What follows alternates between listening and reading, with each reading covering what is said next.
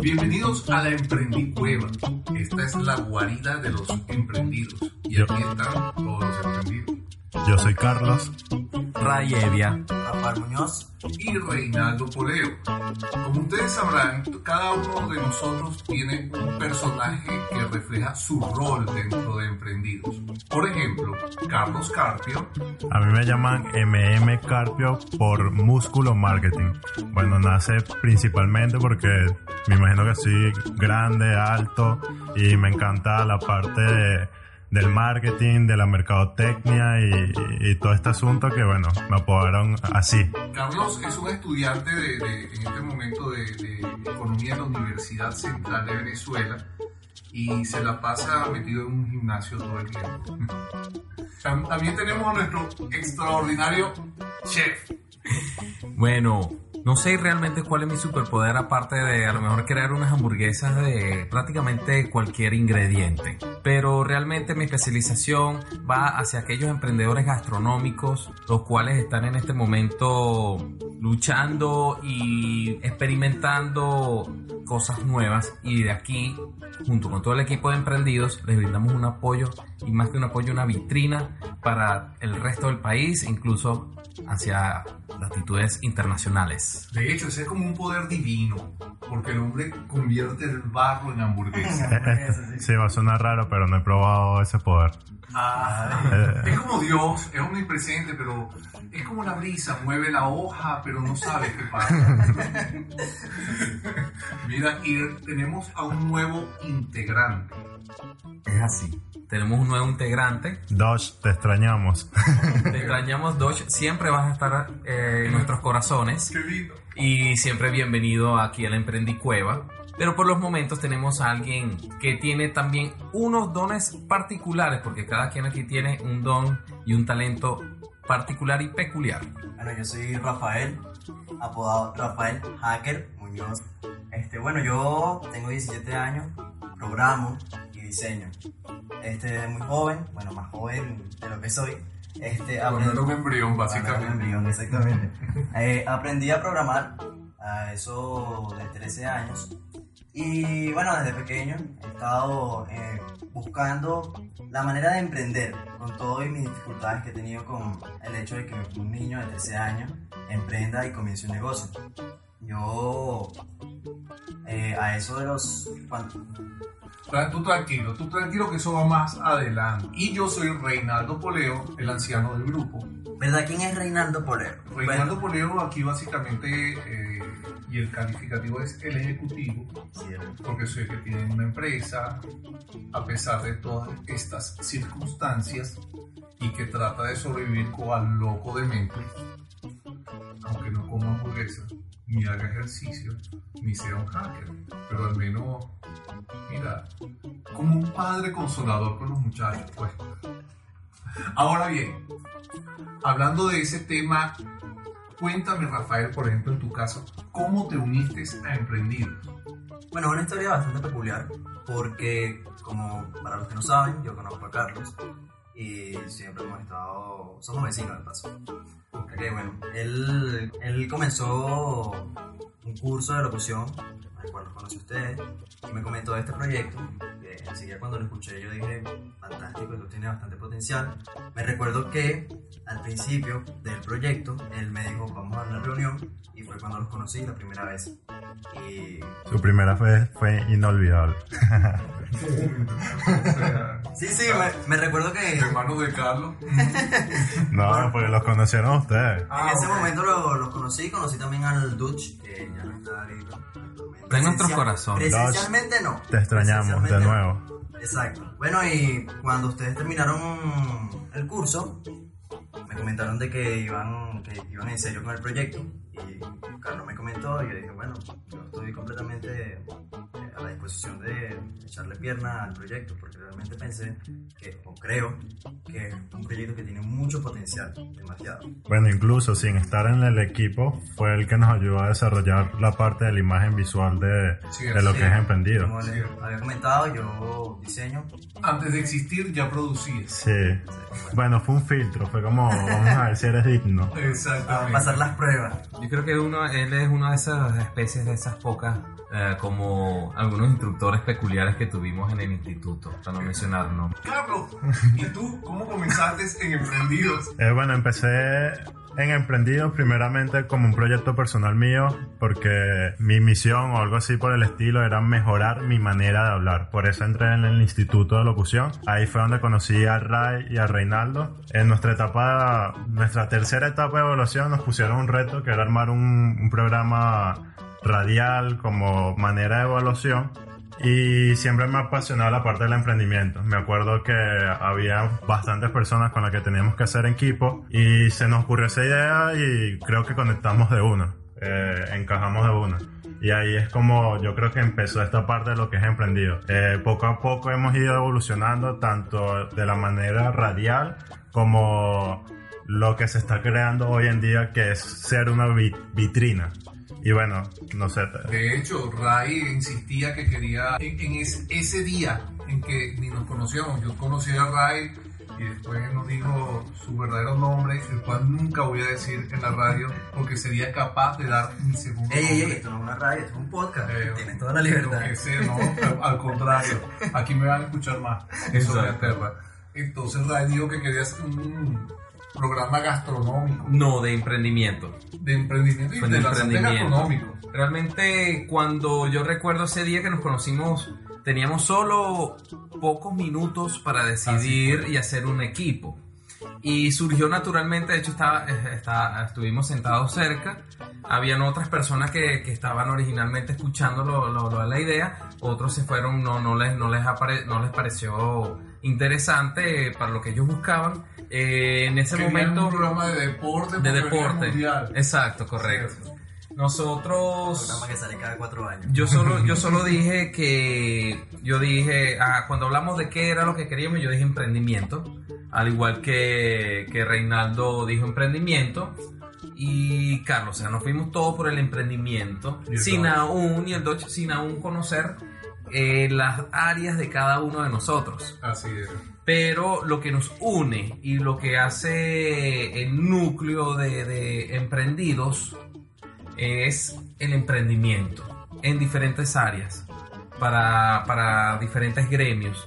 Pero lo que nos une a de estos diferentes talentos es el emprendimiento nacional, el emprendimiento en Venezuela. Sí, es que fue sorprendente que en la medida que investigábamos nos dábamos cuenta de la cantidad de gente haciendo cosas diferentes, adaptándose a las necesidades del mercado, porque lejos de, de- de- de- de- de- de quedarse apaciguados o aceptar la situación, hay mucha gente que dijo yo no me la cago, vamos a inventar algo. Sí, cada vez que uno iba investigando, nace esa curiosidad, nace el interés de- del emprendimiento, nace de esto de cómo puedo ser mejor. Y el emprendimiento logra eso. Es como superar metas, superar escalones hasta lograr un objetivo. Ahora, Carlos, ¿tú te consideras un emprendedor? Actualmente sí, porque sé lo que quiero. Eh, incluso yo tuve el año pasado un viaje a Chile. Me fui, se puede decir que... No sé, pero no sabía qué quería hacer con mi vida. Y cuando regresé yo dije, ya, sí me considero emprendedor. Vine con muchas ideas de, de afuera que se pueden aportar aquí. Y como te digo, emprender es empezar un negocio desde cero. Empezar algo nuevo y actualmente estamos emprendiendo tanto con Emprendido, actualmente estoy emprendiendo con Rafael, eh, una empresa de diseño de productos digitales y bueno, y esta parte del podcast. que básicamente su empresa, y voy a decir su nombre, es Emprenew, porque ese es el embrión. Su empresa es la que está trabajando con toda la parte técnica detrás de este, de, de este emprendido. De hecho, de imagen, de página, de podcast. Y, Producción, desarrollo, eh, imagen. y mucho de eso lo está haciendo el, el- el embrión del grupo, que es Rafael. Ahora, Rafael, desde tu punto de vista, ¿te consideras un emprendedor? Sí, yo me considero un emprendedor. Me considero un emprendedor, incluso como ya les había Un comentado. emprendedorcito. Un emprendedor, sí. Ok. Eh, como les había comentado, yo desde pequeño, a los 13, yo tengo una experiencia que fue la que me hizo realmente darme cuenta de que esto es lo que me gusta, emprender. Y a los 13, eh, yo comencé un blog. Me recuerdo que estaba en segundo año, segundo primer año. Comencé un blog de tecnología porque es una- un área que me apasiona realmente, me encanta. Y lo comencé por hobby. Empecé a escribir, le comenté un compañero, el compañero me dijo, dale, yo te ayudo. Pero, ¿sabes? Hey, si quiero que más personas consuman mi contenido, necesito crear más contenido y necesito publicitarlo bien.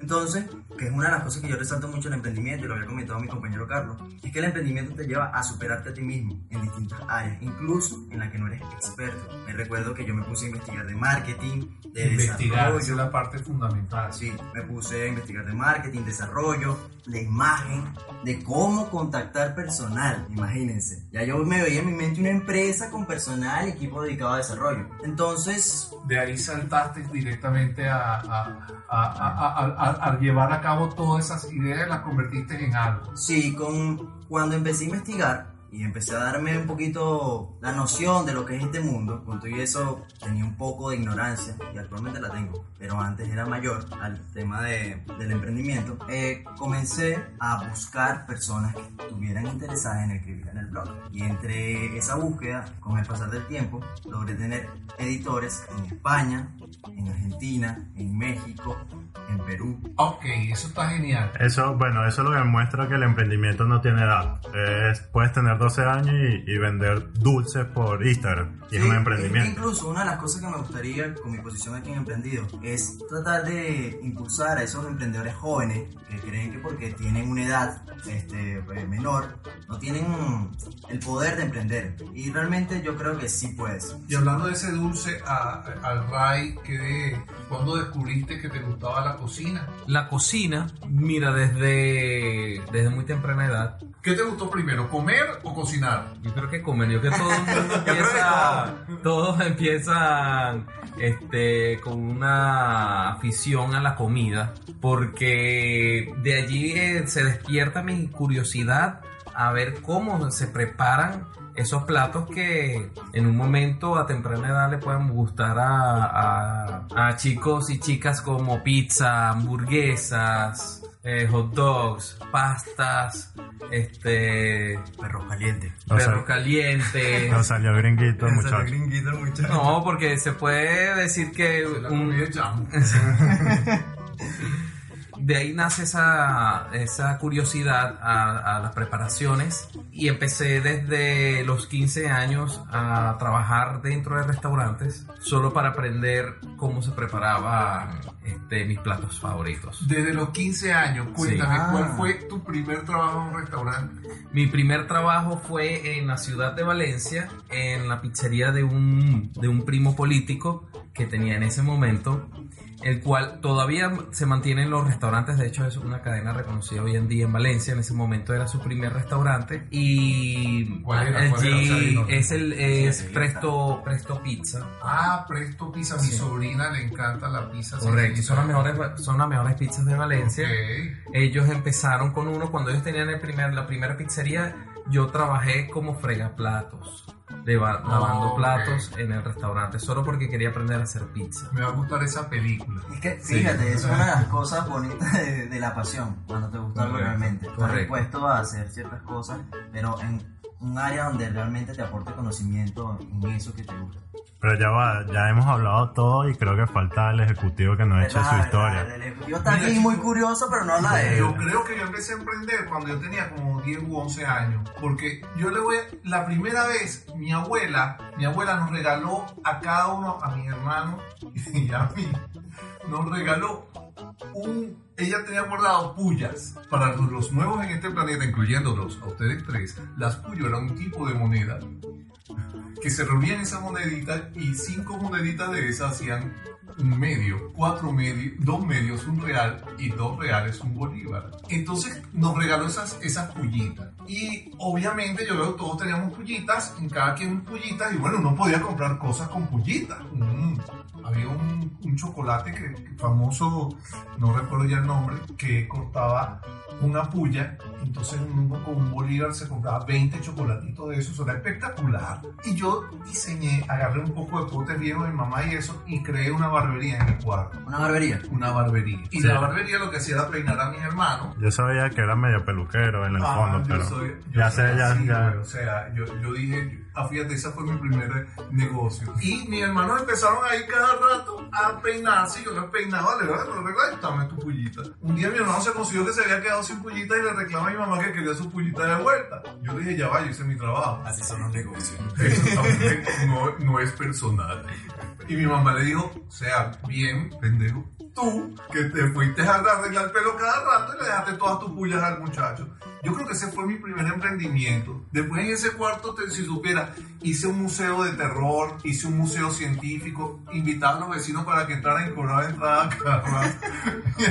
Así fue, así fue. Después llegó la vida profesional, soy oceanólogo y acuicultor, trabajé en seguro y siempre he tenido esa inquietud de vamos a ver qué vamos a hacer, porque hay tantas cosas por hacer.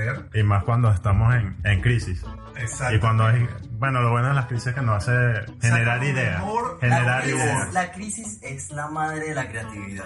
Sí, nos hace generar ideas. Y bueno, ponerlas en práctica porque tenemos que Oye, monetizar. oye, pero yo tengo aquí una pregunta para ti, Rey. ¿Cómo un oceanólogo terminó en el mundo ejecutivo? Wow, esa es la pregunta. Sí, porque me parece bastante- Yo salí y empecé a trabajar inmediatamente con la Universidad Simón Bolívar. Al principio con en su núcleo allá de Puerto Cabello, de Puerto Cabello.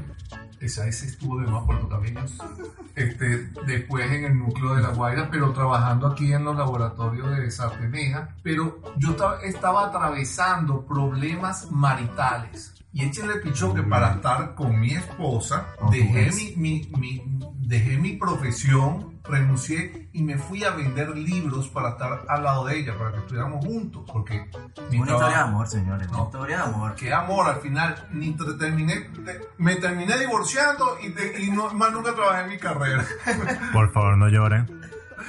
No es fácil, pero, pero ahora te pregunto una cosa, ¿cómo fue tu experiencia? ¿Qué hiciste tú allá en Chile? Bueno, fíjate, en Chile eh, me, re- me reinventé porque primero tienes que sacar papeles. Yo creo que eso es aquí a Pekín. Tienes ese periodo de adaptación en cualquier país para estar eh, como quien dice en el estatus legal. Mientras ocurría eso, con suerte conseguí un trabajo cerca de la casa, muy decente. Allá en Chile. En Chile, claro. Estamos hablando en el panorama de que yo estaba en Chile. Es, es difícil que allá en Chile consiguiera un trabajo cerca de su casa de aquí. ¿no? Exacto, Ah, exacto. Conseguí ese trabajo y me doy cuenta de cómo era el sistema. Por cierto, era mi primer trabajo, aunque en mi caso siempre me han dejado valores de que el, el trabajo eh, constante, duro, el dinero se tiene que ganar trabajando y si he sudado mejor, es mejor eso que estar robando. Incluso prefieren que, que sea barrendero que ladrón y es cierto y es lo que Barre muy bien, debo decir. barro y frego platos también excelente. Vamos a hacer una competencia con Ray. Ah, exacto. Sí, porque mira que yo tengo experiencia. Experiencia laboral. trabajando. Él cobró por eso. ¿eh? Bueno, y entonces retomo, como le decía, eh, me di cuenta cómo era el sistema, cómo era la sociedad allá, y yo decía, este sueldo no me, va, no me va a alcanzar para las expectativas que yo quiero en mi vida. En mis días libres me puse a vender cachitos, hechos por mí y por un, un vecino venezolano también. Resulta que no le gustó, fue como mi primera experiencia de mercado. Vendí donas, vendí pequeños, eso eran mis días libres, que era una vez a la semana, porque sí, se trabaja que joda allá, se trabaja fuerte allá. 10, 12 horas se trabajan ¿Qué quieres decir, Carlos? Sí, pues la gente es Hasta floja. este punto que se corta. Aquí se corta. Ajá. 3, 2, 1, Igual que en la iniciamos. Y bueno, vendí esta serie de productos en la calle viendo que, que, que aceptaba mejor la gente. Me di cuenta que al final la gente le gustaba la parte dulce por la parte del, de que hace mucho frío y como una manera de calentarse, no sé. Sí, fue como mi pri- primera experiencia laboral. Y eso me lo trae por acá. La otra cuestión de que me regreso a Venezuela es porque allá como que todo, todo está solucionado. No hay como ese No problema hay caos. cotidiano, no O hay bueno, caos. no hay tanto caos. La gente es como más relajada y bueno, no sé. A pesar de que tenía un caos interno, No había, no había cabida para otro caos. Exacto. Y bueno, me regresé a Venezuela con la intención de terminar, eh, terminar la carrera y emprender y dejarle cancha abierta a otros emprendedores hacia el lado de la tecnología, de la economía y más que todo hacia el área del marketing, que me parece súper interesante. Y el RAI, tú también te fuiste de afuera, ¿no? Casado y todo. Sí, yo he tenido experiencias En matrimonio. en... No, eh, eso una sola experiencia, No, experiencias. Ok. Una sola. Lo que sí he tenido varias experiencias trabajando, asesorando y implementando operaciones de alimentos y bebidas en diferentes países. He tenido esa, esa gran oportunidad de como crecimiento profesional. En, ese, en esas experiencias logro entender como comenta Carlos, el sistema, cómo es el sistema en diferentes países, cómo es el sistema fuera de Venezuela, realmente me daba cuenta que había muchas cosas que se pueden hacer aún hoy en Venezuela, que se podían implementar, que se pueden hacer, que uno afuera eh, se le abre el panorama. También afuera uno trabaja arduamente como, como comentaba Carlos. Y también comparto algo que dicen muchos influencers y muchos coaches que están promoviendo todo y respaldando todo este emprendimiento eh, a nivel nacional, el cual es las personas se esmeran afuera más de lo que lo hacen aquí adentro Así en el país. Entonces, eso me pasó a mí soy, y, y se ve, es algo como que surge natural, no es a, no es a propósito, no es sino que incluso te toca. Para tú poder sobrevivir en cualquier sistema fuera de este país, tienes que trabajar eh, muy fuertemente, sin a lo mejor alguna aspiración de, de crecimiento profesional, porque la competencia es muy fuerte, hay más personas que quieren, eh, que están en puesto. tu gremio, el mismo puesto. Entonces eh, me di cuenta que he estado en ambos, tanto en lo que se está llamando la crisis actual, como lo que se llama un país este, en potencia fuera de crisis. Y realmente yo veo que incluso aquí se generan más oportunidades. Afuera, como dicen, muchas cosas están resueltas. Aquí están todas por resolver. Y hemos visto que eso crea algo natural que es el emprendimiento gastronómico que es en el área en que me desenvuelvo debido a que hay tanta necesidad eh, de productos, de ideas, de experiencias gastronómicas que han surgido naturalmente y hemos visto como diferentes gremios incluso han migrado a la gastronomía para emprender en esta área. Sí. Vemos médicos abriendo food trucks, odontólogos haciendo hamburguesas, ah, cuántas este, arquitectos haciendo tortas. Hay un Oye, me llama- vendiendo dulces Sí. para que cuando se te piquen los dientes le dan también el trabajo. Ah, es inteligencia. Sí, sí. Sí, eso es Un- inteligente. Un, hombre de negocio. Pero es un hombre de me llama la atención algo que es impresionante, que con todo y eso de que los alimentos escasean aquí o pueden llegar a costar bastante, bastante costoso, el mundo de la gastronomía sea algo que aquí en Venezuela, como digo, mueva tanto dinero. O sea, se siempre se Eh, está emprendiendo en Fíjate, esa área. de- desde mi punto de vista, mi opinión es que es como la manera más económica de emprender, aparte de otras áreas. Y como te digo, la gente nunca va a dejar de comer. Sí. Entonces, como es más fácil innovar en la parte de la gastronomía que a lo mejor en tecnología que necesitas una fuerte inversión. Y está genial que la gente eh, invierta en gastronomía, porque verdad que me he conseguido con cosas fabulosas. Actualmente la movida esta de los food trucks, podemos ver también doctores metidos en, en esta movida. Y bueno, me parece súper excelente, de, de. ¿y tú cuando estuviste en Chile extrañaste algún plato venezolano? El pabellón, el pabellón. Yo extrañaría el asquerosito, el de, el de esos que hay en la plaza, que están, esos, los asquerositos. ¿Usted no sabe lo que es un asquerosito? Uno- Claro, por supuesto. Sí, claro. O sea, yo no- ese perro calentico Ah, así como una ok. salchicha que está toda blanca metida en, en- en la misma agua con que le dan el coleto. Tú tratas de hacer ese perro caliente en tu casa y jamás te sabe tan genial. Porque claro, tú no vas a lavar el coleto ahí. Claro. Entonces el trapito no lo lavas ahí. Es la misma grasa. Exactamente, Claro. ni, le, ni le echas vomito de carro. O sea, entonces ese ahumado. Le da, claro, ahumado de ciudad. Exactamente. le da ese sabor peculiar. Wow, entonces yo nada más lo jugando.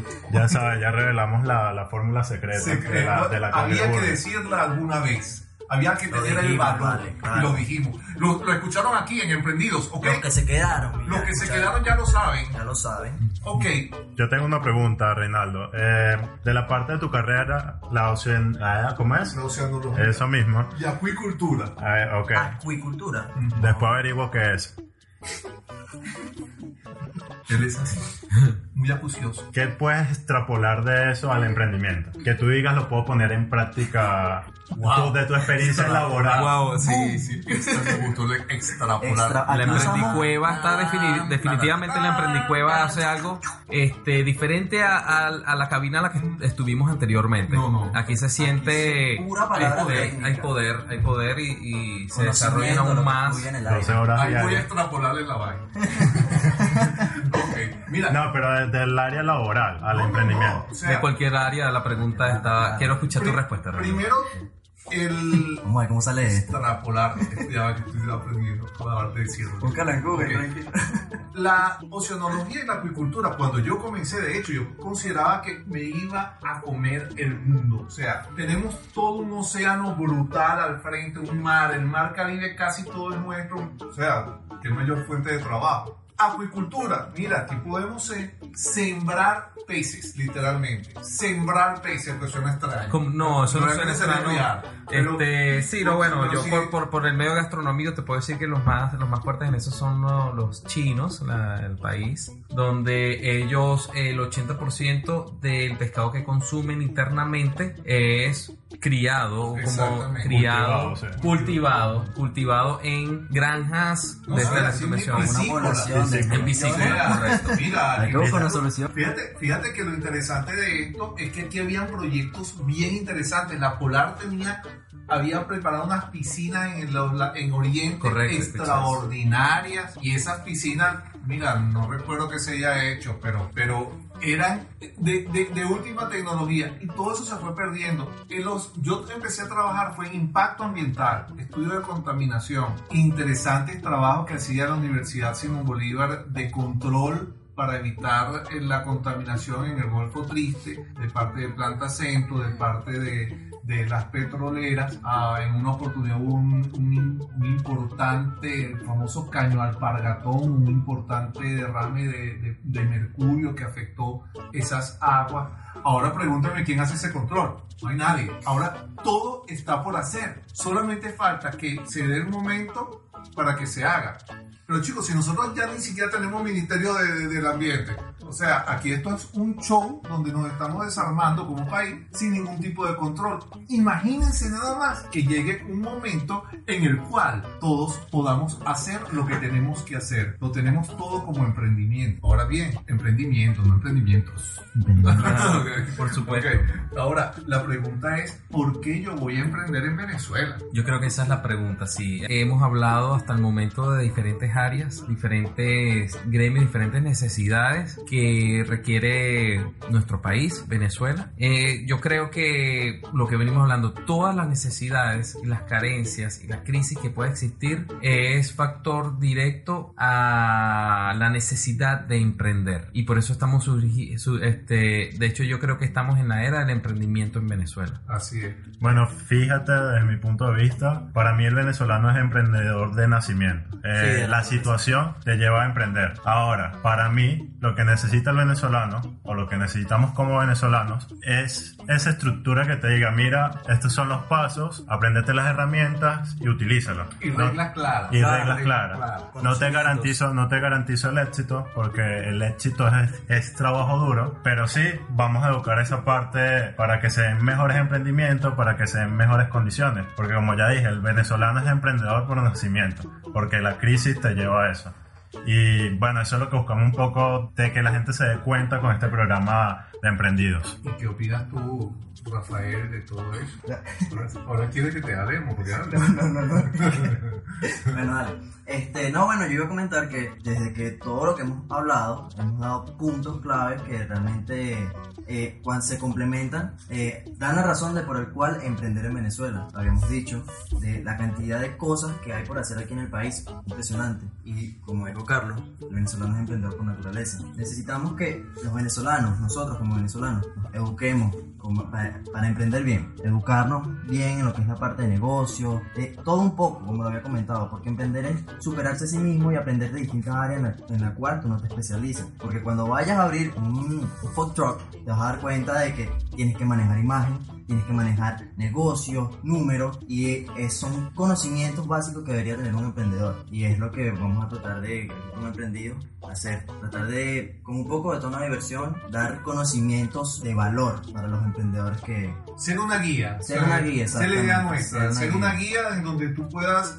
El manual del emprendimiento. ¡Wow! Un poco la idea de, de- marcar un camino. Ray, un consejo para los emprendedores. Mire, mi consejo también como persona académica, que no se tocó el tema Cierto, cierto. de este ¿Qué tanto de qué de hablar? tanto que hablar, eso lo vamos a dejar para el próximo capítulo, podcast, como lo vayamos a Episodio. episodio. ok. Yo les sugiero que se, se formen, se formen en dos cosas principales. En el área en el que vayan a emprender y que aprendan a emprender también. Exacto. Fundamental esas dos, la formación, porque empíricamente o con muchas ganas, mucha pasión, que yo creo que la pasión es el combustible que necesitamos para emprender, sin embargo no lo es todo. Necesitamos formarnos principalmente y aprender cómo emprender. ¿Y tú, Carlos? Para mí, como ya había explicado, era la formación. Eh, lo mejor que uno puede hacer en, en tiempos de crisis como la que está viviendo Venezuela es formarse. Porque,